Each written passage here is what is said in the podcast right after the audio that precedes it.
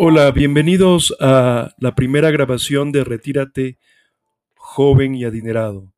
Soy su anfitrión, Will Encalada, y juntos nos adentraremos en lo que para mí fueron las claves para lograr renunciar a la gerencia en el 2019 de varios emprendimientos que fundé en el 2006 cuando tenía 25 años.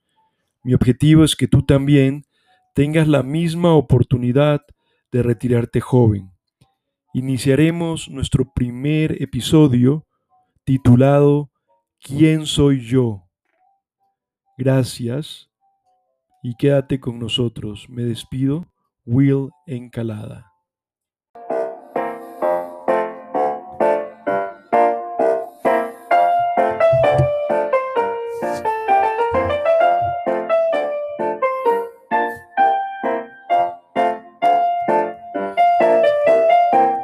Bienvenidos al primer episodio llamado Identidad del podcast Retírate, joven y adinerado. Mi nombre es Will Encalada y les voy a dirigir en este episodio.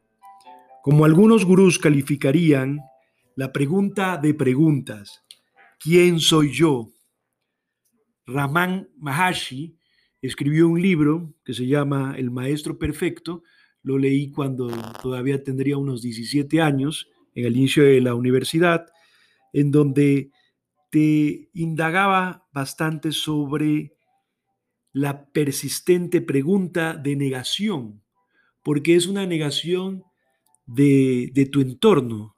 Empieza por, por negar todo lo exterior, nuestros pensamientos, todo lo que fuimos programados, como es el nombre, la edad, la profesión, eh, en el libro, el libro te puede guiar bastante mejor porque en el, libro hay la visita de un señor, un americano, que toca, le toca esperar varios meses para que, para que Ramán lo, lo, atienda, lo, lo, dirija.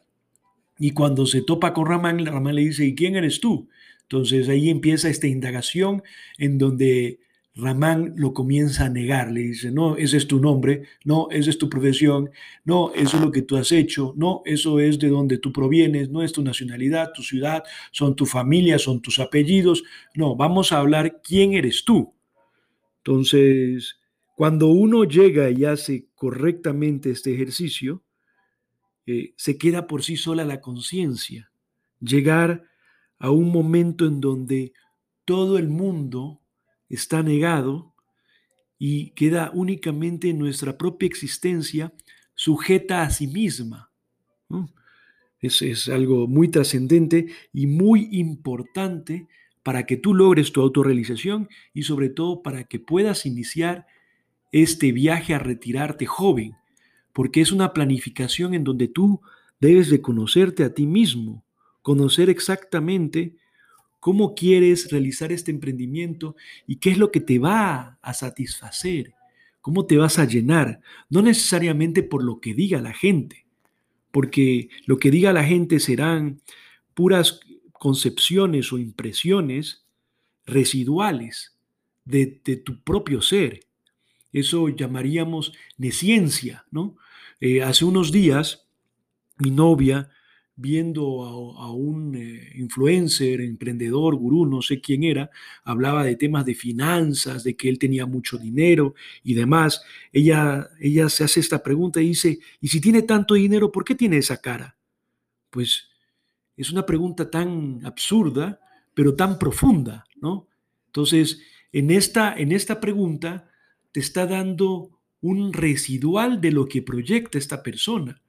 Y cuando tú estés caminando en este proyecto de vida, en donde tú quieres retirarte joven en los próximos 10 o 15 años, debes de tener esa plena conciencia de quién eres tú, porque vas a tener muchas personas que van a leer estos residuales, van a tener estas percepciones de quién eres tú.